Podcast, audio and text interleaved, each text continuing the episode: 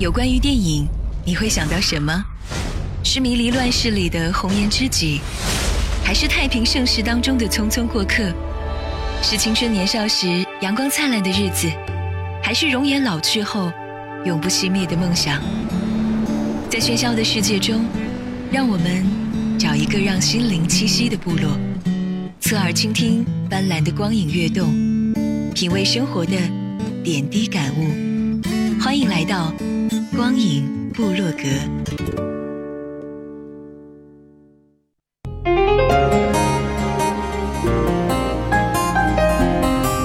光影新角度，热点深解读。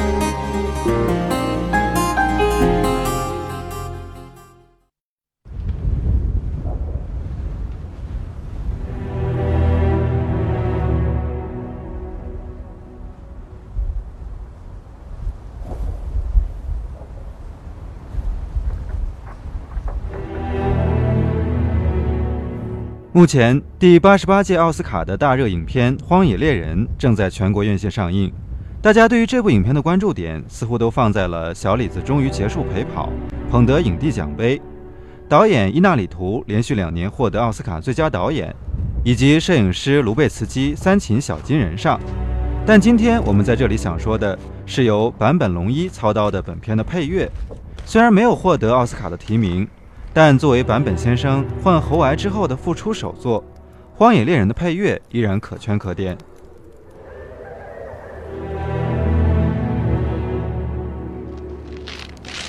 导演亚历桑德罗·冈萨雷斯·伊纳里图在零六年的电影《通天塔》里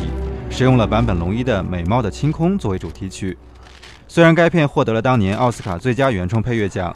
但由于当时并不是坂本龙一执掌配乐。于是便有了这次《荒野猎人》的合作。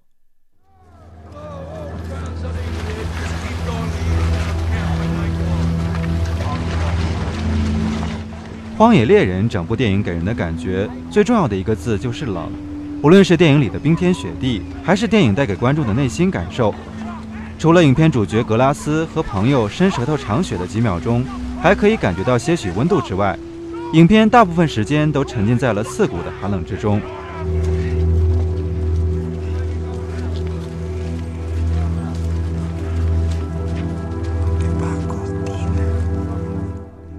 荒野猎人》的整部配乐完完全全丢掉了快乐、抒情、兴奋等种种描写，有的只是战斗的激烈和皑皑白雪中的心境。配乐的重点在非叙事的时候，也就是行进的时候出现，画面和配乐渲染的气氛相得益彰，镜头大而恢宏，弦乐重而磅礴。坂本龙一是非常善于使用钢琴的作曲家，但这次在《荒野猎人》中他并没有用到，因为中音的钢琴是抒情的，而他不需要抒情。整部片子中，格拉斯永远是个冷静的角色，他的温情几乎在失去妻子的时候就被杀死了，而剩余的那一部分在失去儿子之后也完全的消失了。于是他的脑子中永远是呼吸、活下去和复仇。只有在最后看到了仇人时出现的这段乐曲，我们才听到了让肾上腺素飙升的紧张鼓点。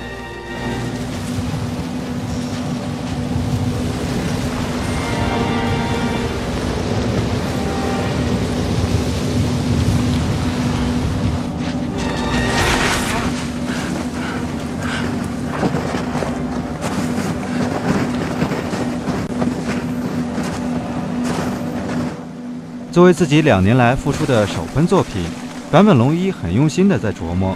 无论是音乐的功能性，还是内容，以及与画面的对话都很出色。《